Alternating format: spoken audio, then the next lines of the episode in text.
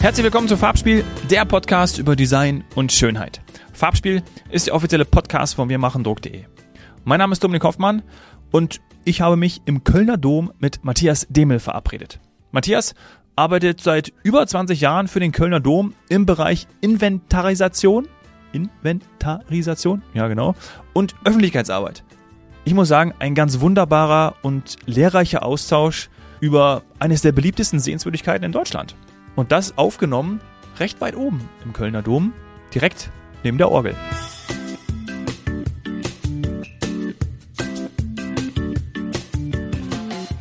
Ich bin bei Matthias Demel im Kölner Dom. Herzlich willkommen im Farbspiel-Podcast. Hallo Matthias. Hallo, grüß dich im Kölner Dom. Ja, es ist wirklich beeindruckend, muss ich sagen. Also da es ist ein bisschen länger her, das habe ich dir am Telefon ja auch schon gesagt, dass ich mal wieder im Kölner Dom gewesen bin und äh, jetzt bin ich da. Es ist wirklich beeindruckend. Ja, es ist schon eine ziemlich beeindruckende Kathedrale. Ähm, vor allem auch wenn man bedenkt, wann sie geplant und entstanden ist. 1248 hat man ja hier begonnen, äh, die heutige Kathedrale zu errichten und man wollte nicht weniger als die größte Kathedrale der Welt zu der damaligen Zeit äh, zu errichten, die auch noch die älteren, äh, natürlich auch die Form vorgebenden und prägenden Kathedralen in Frankreich übertreffen mhm. wollte an Größe und Ausdehnung. Und das hat man geschafft. Und das hat man geschafft. Es gibt natürlich dann später Kirchen, die nochmal über den Kölner Dom hinausgewachsen sind. Ähm, vom Raumvolumen ist der Mailänder Dom größer mhm. geworden, von der Gewölbe höher. Äh, die Kathedrale in Palma di Mallorca, Ulm hat einen etwas höheren Kirchturm als der Kölner Dom. Die haben gewartet, bis wir hier fertig waren und haben noch ein paar Meter draufgelegt. Dafür haben sie nur einen. Ähm. okay, interessant. Ja, und wir sind auch direkt eingestiegen. Du hast mich, äh, also wir sitzen hier, das muss, man, das muss man sagen, wir sitzen hier, weil das ist wirklich etwas, etwas Außergewöhnliches, weil normalerweise kommt man hier nicht hin, deswegen auch nochmal herzlichen Dank dafür. Wir sitzen hier direkt bei der Orgel und zwar gibt es zwei. Ja, wir sitzen auf der unteren Orgel, die ist 1948 entstanden und da hat man hier ein Podest hineingebaut. Ähm, und von hier aus hat man einen ganz besonderen Blick in den Kölner Dom. Normalerweise, wenn man unten als Besucher in den Bau hineingeht, hat man den Dom vor allem als unglaublich vertikales, schlankes, hohes äh, Bauwerk ja. äh, vor Augen. Und wenn man hier steht, blickt man äh, so ein bisschen auch ins Mittelschiff, aber auch in die Seitenschiffe. Der Kölner Dom ist ja eine fünfschiffige Kathedrale, das heißt, es gibt fünf Raumteile und hier kann man ganz besonders die Weite des Domes ja. äh, ermessen und erleben, welche eine große Halle äh, der Dom letzten Endes auch ist. Ja, man hat von hier einen wirklich 360-Grad-Blick und was auch zuerst aufgefallen ist, und du hast es mir schon erklärt, da war das Mikro noch nicht an, sind die unterschiedlichen Bauphasen, die man erkennen kann zeitlich aufgrund äh, des Gesteins. Ja, man hat hier 1248 mit dem Bau begonnen. Damals stand hier noch ein alter karolingischer Dom, der um 800 errichtet worden ist, also zu Zeiten Karls des Großen. Und dessen Ostteile hat man zunächst niedergelegt und mit dem Bau des Domchores begonnen. Mhm. Ähm, da gingen die Bauarbeiten noch relativ schnell voran. 1260 war der Umgang um den Chor fertig. 1322 war der Chor in seiner Gänze fertig, konnte feierlich eingeweiht werden. Ähm, und dann hat man begonnen, den Rest des Domes zu bauen. Querhaus, Langhaus, Türme. Und da ging dann so allmählich der Atem aus. Der Bau wurde etwas stockender und langsamer. Und um 1520 hat man die Bauarbeiten eingestellt und der Dom ist im Mittelalter quasi eine gigantische Bauruine geblieben. Mhm. In diesen vorderen Bereichen sieht man sehr schön, die Pfeiler sind in den meisten Bereichen bis auf Höhe der Kapitelle, wo die Bögen anfangen, aus einem etwas helleren Stein gemauert als im Bereich der drüber. Ja. Der hellere Stein ist Drachenfels, äh, Trachyt, ein vulkanisches Gestein aus dem Siebengebirge bei Bonn, im Mittelalter das ausschließliche Baumaterial für den Kölner Dom. Und das dunklere Gestein, das wir oben sehen, das ist ein Sandstein, der aus der Gegend von Esslingen bei Stuttgart kommt in diesem Fall. Äh, ein Stein, der dann im 19. Jahrhundert bis in die 60er Jahre für den Domfertigbau verwendet worden ist. Und für uns ist der Wechsel des Steins ein Riesenglück, weil wir können auf einen sehr flüchtigen Blick schon erkennen, ob wir es noch mit originaler mittelalterlicher Substanz zu tun haben oder eben mit äh, Bauteilen des 19. Jahrhunderts. Das heißt, auf dieser relativ niedrigen Höhe, nicht mal der Hälfte der Höhe des Mittelschiffs, ja. müssen wir uns einfach über den Bau offene Dachstühle dann vorstellen, mhm. bis ins 19. Jahrhundert, die provisorisch diesen Bereich geschlossen haben. Das heißt, rund 80 Prozent der Fläche des Domes waren überdacht und nutzbar. Aber wenn man nach oben schaute, schaute man direkt in diese Holzkonstruktionen hinein. Das heißt, etwas flapsig ausgedrückt könnte man sagen, der Dom glich eher einer riesigen Scheune als einer Kathedralkirche. Und erst wenn man vorne in den Chor gekommen ist, bekam man einen Eindruck davon, wie die Architektur eigentlich einmal hätte aussehen sollen. Mhm. Man hat sich ja wahrscheinlich darum gerissen, ihn fertigzustellen.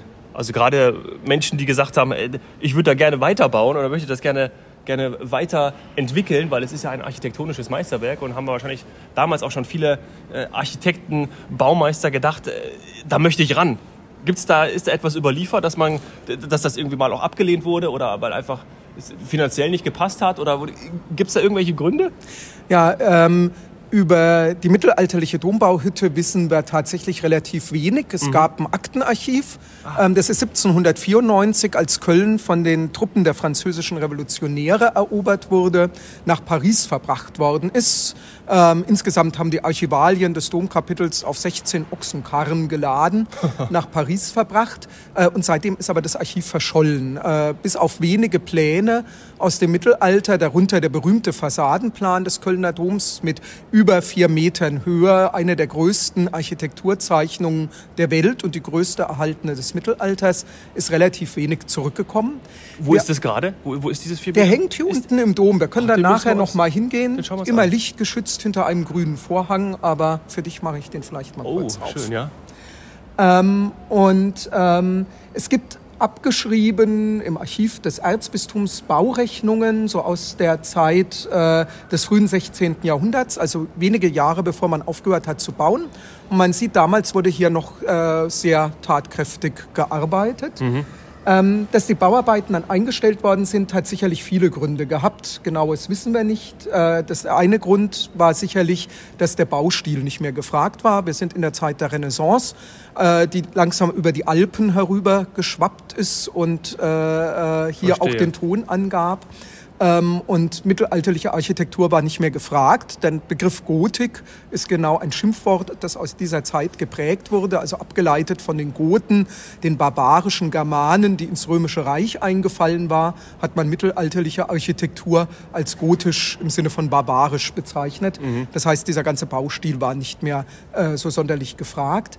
Äh, und zweitens äh, dürfte auch die Finanzierung schwierig geworden sein. Man hat auf eine sehr einseitige Finanzierung Finanzierung im Spätmittelalter gesetzt. Das heißt, 80 Prozent ähm, der Baukosten sind durch sogenannte Heiltumsfahrten erwirtschaftet worden.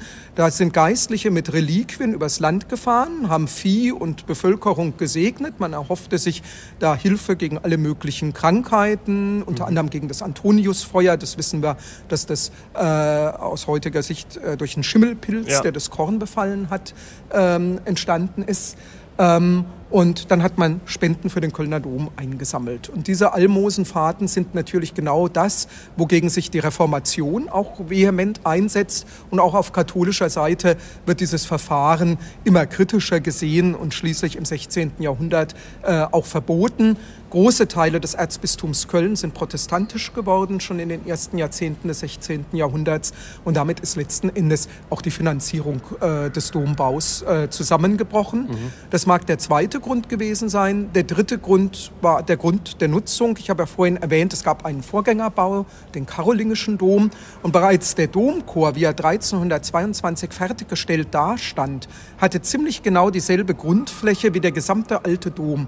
Das heißt, alle Altäre, alle Funktionen, die die alte Kirche hatte, waren schon in den Neubau übertragen worden. Und eigentlich brauchte man vielleicht auch gar nicht eine ganz so riesige Kirche. Auch das mag ein Grund dafür gewesen sein, dass so ein bisschen der Elan erschöpft war. Und dann war es auch eine ziemlich kriegerische Zeit, ja. vor allem im späten 16. Jahrhundert, im 17. Jahrhundert dann der Dreißigjährige Krieg. Und das waren alles keine Zeiten, ähm, die für ein solches Großprojekt äh, besonders fruchtbar gewesen wären. Mhm. Wenn wir jetzt in die heutige Zeit springen, wir sprechen ja vor allem um Design und auch Schönheit und auch Architekt äh, und Architektur. Es ist ja immer eine Frage, wie erhält man so etwas? Ne? Ist ja sicherlich auch eine eurer Hauptaufgaben, dass man, dass man das schützt, dass man das erhält, dass man das natürlich auch zugänglich macht. Und da vielleicht auch der Einschub. Ich habe ja wenige Minuten vor der Tür gestanden und da hatte ich schon das Gefühl, habe ich auch zu dir direkt gesagt, dass das schon einen, einen ja, den Charakter eines Museums hat, weil natürlich die Menschen auch reinpilgern, was ja einerseits auch super gut ist, weil natürlich äh, je mehr reinkommen, desto, desto mehr kommen damit in Berührung. Super cool. Gleichzeitig ist es ja nicht ein Museum. Ja, der Kölner Dom ist natürlich in erster Linie äh, Kirche, ein ja. kirchliches Gebäude, äh, gleichzeitig Kathedralkirche, also die Kirche, in der die Kathedra, daher kommt auch der Name Kathedrale, des Erzbischofs steht, also die Mutterkirche des Erzbistums Köln, äh, gleichzeitig auch Pilgerkirche. Ähm, wir haben hier als wertvollsten Schatz im Kölner Dom, im Goldenen Schrein, wir da sehen hinten, ihn ne? dahinten ja. ein bisschen hervorspitzen, das. Ähm, die Gebeine der heiligen drei Könige, wie sie äh, landläufig heißen. In der Bibel werden sie als Magier äh, bezeichnet, als Sterndeuter. Ähm, und äh, im Mittelalter äh, war Köln tatsächlich einer der wichtigsten Wallfahrtsorte in Europa, nach Rom, Santiago de Compostela natürlich, aber hier in Deutschland sicherlich einer der wichtigsten, wo Menschen aus ganz Europa herkamen, um hier äh, die ersten der Heiden, wie man sie in der Zeit auch genannt hat, die Christus erkannt haben und in Bethlehem in Verehrung vor ihm äh, auf den Boden gefallen sind, ähm, verehrt haben und äh, deswegen ähm, hatten wir also nicht nur heutzutage sehr, sehr viele Menschen aus der ganzen Welt im Dom, sondern schon im Mittelalter mhm. große Ströme an Pilgern, die dann allerdings mehr aus religiösen Aspekten gekommen sind. Heute kommen hinzu die Touristen. Der Kölner Dom ist natürlich auch Weltkulturerbestätte. Ja. Äh, es ist sicherlich eines der eindrucksvollsten und, und bekanntesten und größten Baudenkmäler in Deutschland. Äh, es steht auch jedem kostenfrei offen. Das also kommt man kann hinzu. den Dom ja. ohne Eintritt besuchen. Vorhin haben übrigens die wenigen Minuten, drei haben gefragt, äh. Ob ich da, äh, ist jetzt äh, entry free. Also ja. das ist ein Thema. genau, das ist ganz wichtig. Das ist dem Domkapitel ein großes Anliegen, da der Kölner Dom ein kirchliches Gebäude ist, mhm. soll er auch als Kirche jedem offen stehen. Ja. Ähm, und ich nehme an, dass auch viele, die aus eher touristischen Aspekten kommen, wenn sie diesen Bau betreten und erleben von innen, dass man da schon auch eine gewisse Spiritualität genau. äh, erfahren kann, äh, und das ist die das Gute, jeden ja. berührt, egal ja. welcher Religionsgemeinschaft ja. er angehört. Besucher oder einer Religionsgemeinschaft angehört. Ja. Besucherströme, wie viele ungefähr pro, wie viele Besucher ungefähr? In einem normalen Jahr, jetzt nicht in einem, in einem in pandemischen? In einem normalen Jahr vor äh, der Pandemie hatten wir im Schnitt so um die sechs Millionen Besucher, äh, die jedes Jahr hierher gekommen sind. Ähm, Stoßzeiten waren sicherlich äh, dann die, die Sommermonate. Das beginnt immer ab Ostern, dass sich der Dom massiv füllt. Ja. Ähm, und die Weihnachtsmarktzeit. Ähm, mhm. Und äh, jetzt seit der zweiten Jahreshälfte des letzten Jahres, also seit 2022, nähern wir uns äh, wieder deutlich den, den alten Besucherzahlen. Das heißt, wir sind äh, inzwischen wieder auf jeden Fall äh, da, wo wir vor Corona auch gewesen sind. Mhm. Letztes Jahr Jubiläum gefeiert und ähm nochmal zu der Frage, die ich vorhin äh, selber unterbrochen hatte, zu der Instandhaltung oder zu dem, zu dem Schutz auch. Dem, es ist ja auch zu dem Denkmalschutz. Äh, wie funktioniert das? Das ist eine Frage, die mich, die mich brennend interessiert. Ähm, ich erinnere mich auch, ich kriege das zeitlich nicht mehr zueinander, wenn ich irgendwann mal wieder mit, dem Zug angekommen bin, dass ich dann auch mal gesehen habe, ah, ist wieder irgendwie, es wird wieder was gemacht oder es ist irgendwie wieder äh, an einem Teil wird wieder renoviert oder wie man das auch oder, oder, oder, oder restrukturiert. Aber vielleicht kannst du mir da helfen, wie, wie, wie, wie schafft man es, so ein Riesengebäude instand zu halten? Ja, so ein historisches äh, großes Baudenkmal ist natürlich sehr, sehr pflegeintensiv. Ja. Eine gotische Kathedrale noch verstärkt. Dadurch, äh, wir haben ja hier riesige Fenster und um die Lasten der Gewölbe abzuleiten, hat man außen das Strebewerk, also steinerne Stützen aus Bögen und Pfeilern, äh, die die Schubkraft der Gewölbe, aber auch den Winddruck, der bei Sturm gegen das Bauwerk drückt, nach außen leiten. Mhm. Und das sind sehr filigrane, von allen Seiten bewitterte äh, Bereiche und Stellen, äh, die der Verwitterung des Steines durch Wind und Regen und natürlich auch durch Schadstoffe in der Luft, auch wenn das etwas besser geworden ist, sind diese Schadstoffe äh, der 70er, 80er Jahre und na, eigentlich letztlich seit dem 19. Jahrhundert auch tief in dem Stein drinnen mhm. und nach wie vor aktiv äh, und beschleunigen die Verwitterung des Steines. Ähm, und äh, gerade diese Bereiche sind eben besonders pflegeintensiv. Und daher hat der Kölner Dom, wie viele andere Kathedralen in Europa auch, eine eigene Dombauhütte. Das heißt, einen festen Stab an Restauratoren, Handwerkern, Architekten, mhm. Wissenschaftlern, ähm, die dafür sorgen, dass der Dom äh, uns erhalten bleibt. Und dazu gehörst du auch? Dazu gehöre ich auch dann mehr zu den Schreibtischtätern. Ich arbeite in der Dombauverwaltung, äh, im Dombauarchiv ja. und bin also äh, auch mitverantwortlich dann für die Erforschung des Domes. Wir haben ein Jahrbuch, das einmal im Jahr rauskommt mit wissenschaftlichen Aufsätzen Spannend. zum ja. Kölner Dom, mit einem Bericht, was wir baulich am Dom äh, gemacht haben im vergangenen Jahr ähm, eines der ältesten äh, Jahrbücher dieser Art, die, die heute noch erscheinen. Ähm, das erste Mal 1842 erschienen. Ich muss allerdings in Klammern sagen, es gab mal zwischendurch äh, rund 80 Jahre, wo es nicht erschienen ist. Und dann wird es wieder äh, ins Leben zurückgerufen, ja. dieses Jahr.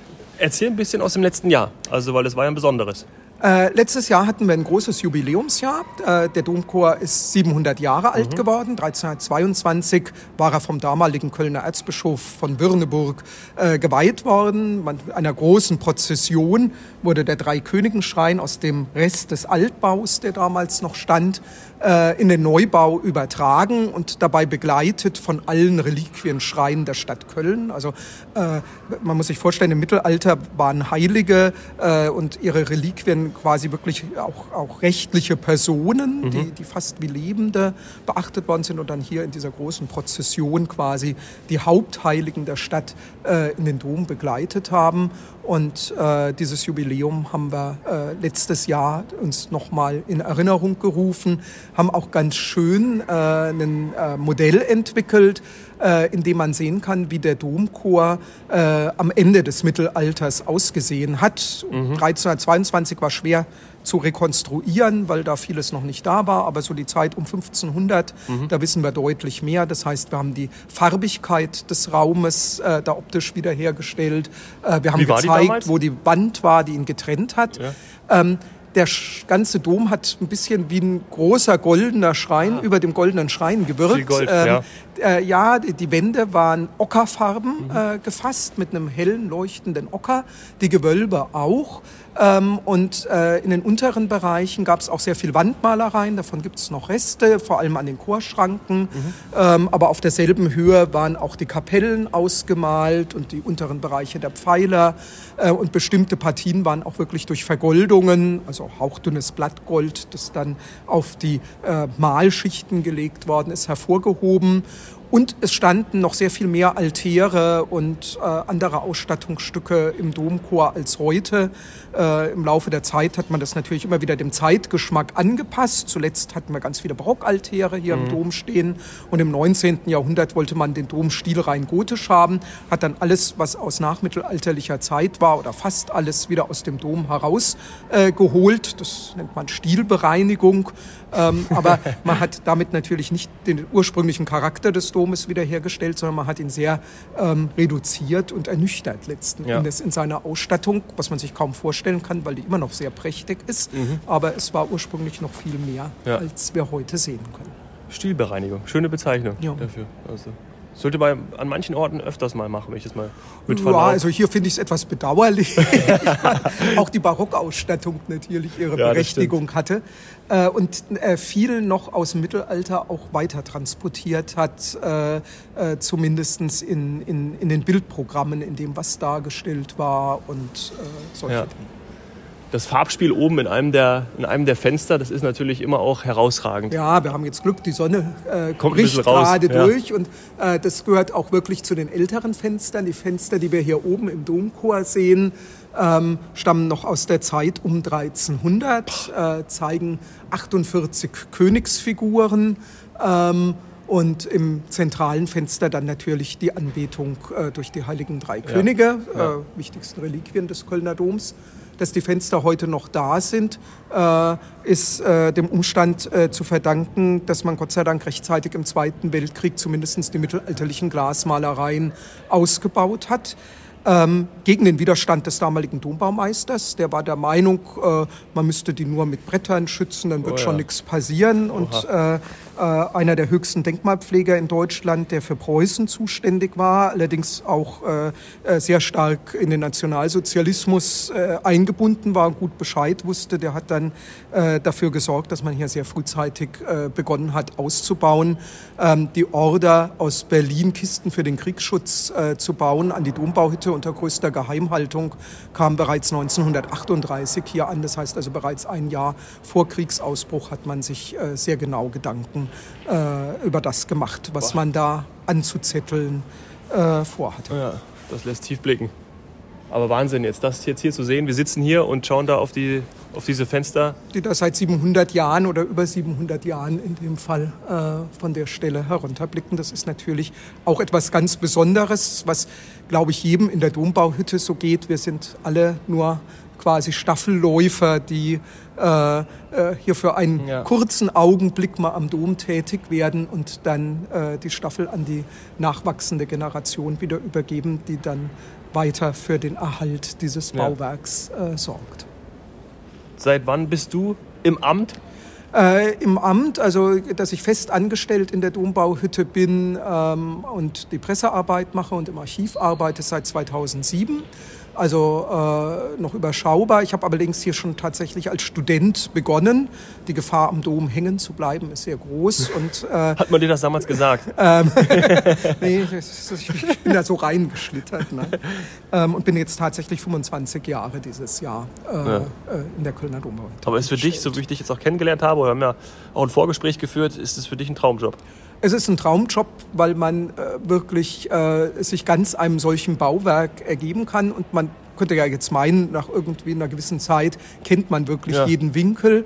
Aber wenn man sich mit Dingen nochmal aus einer anderen Perspektive äh, beschäftigt oder dann nochmal ins Archiv geht und irgendwelche Akten hervorkramt, in die seit 100 Jahren niemand mehr geguckt hat, dann entdeckt man immer wieder ganz neue äh, Aspekte und das eigene Bild, das man von dieser Kathedrale hat, verändert sich dann tatsächlich auch im Kopf und man entdeckt sie immer wieder neu und äh, neue Aspekte und das ist eigentlich das Spannende äh, an einem solchen Baudenkmal ja. äh, wie diesem hier, der natürlich oder das natürlich durch Jahrhunderte immer wieder eine ganz wichtige Rolle gespielt hat und äh, auch erstklassige Kunstwerke wirklich äh, vom 10. Jahrhundert äh, bis zur Gegenwart beherbergt, also ganz berühmt. Sehen wir auch hier ein bisschen hervorspitzen. Das ist ja eines unserer jüngsten Kunstwerke im Kölner Dom, das 2007 äh, nach Entwürfen von Gerhard Richter hier eingebaute mhm äh, also mit dir sozusagen Südquerhausfenster, ja, das war meine Feuerprobe. Mhm. Ähm, das war so ungefähr das Erste, was ich äh, von der Presse her begleiten durfte äh, am Kölner Dom, den Einbau dieses Fensters. Und ähm, ich bin jeden Morgen um 6 Uhr zur Arbeit gegangen, um wenigstens zwei Stunden zu haben, zu arbeiten, weil danach klingelte dann ununterbrochen in den Wochen vor der Einweihung das Telefon, weil das wirklich weltweit Furore gemacht hat. Also Boah. regelmäßig auch mit der New York Times telefoniert cool. und sowas. Ähm, was Vergleichbares habe ich seitdem eigentlich gar nicht mehr erlebt. Also das Beste kam zum Anfang. Nein, das kann man so nicht sagen. Aber hast du einen, ich weiß, es ist wahrscheinlich eine, eine, schwierige zu beantwortende Frage, aber hast du einen favorisierten Platz, wo man ab und zu auch mal hingeht oder vielleicht auch, wo man mal für sich sein kann, wo man auch mal andächtig sein kann? Gibt es etwas, einen Lieblingsplatz?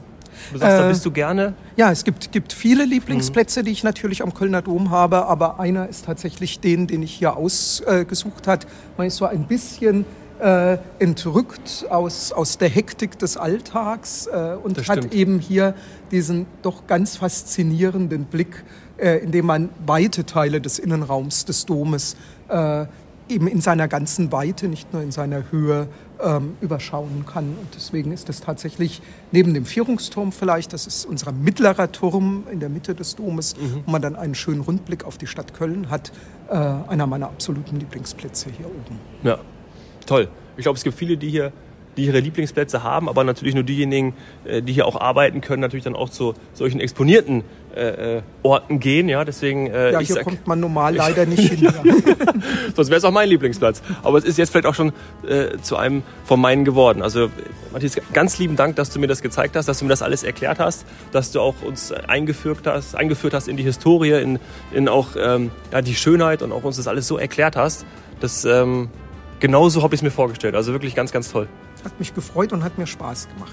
Bis bald mal. Danke dir. Tschüss. Tschüss.